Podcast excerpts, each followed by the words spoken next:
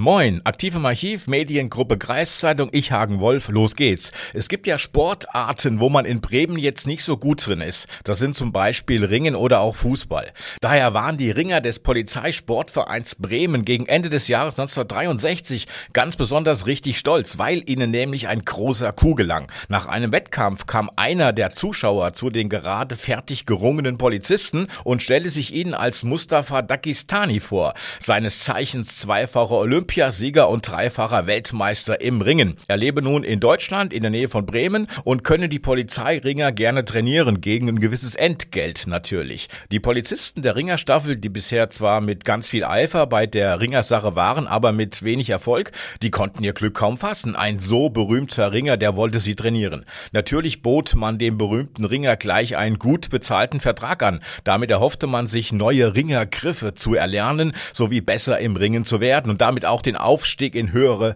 Ringerklassen. In den nächsten Wochen trainierte der große Ringermeister und er zeigte den Polizeiringern auch ganz neue Griffkombinationen, die man vorher noch nie gesehen, geschweige denn auch angewandt hatte. Das ging so einige Monate, bis sich der Sportvorstand der Bremer Polizei den Pass des neuen Trainers ansah. Dort stand als Name nicht Mustafa Dagestani, sondern Latif C. Nachdem man dann auch beim türkischen Konsulat nachgefragt hatte, kam der Schwindel heraus. Latif C war einfach nur ein Hochstapler, der die Polizeiringer hereingelegt hatte.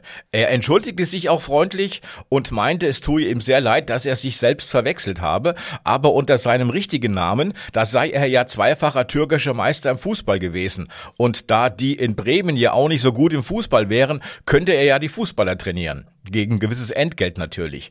Der Vorschlag wurde abgelehnt und Latte für sechs Monate eingesperrt.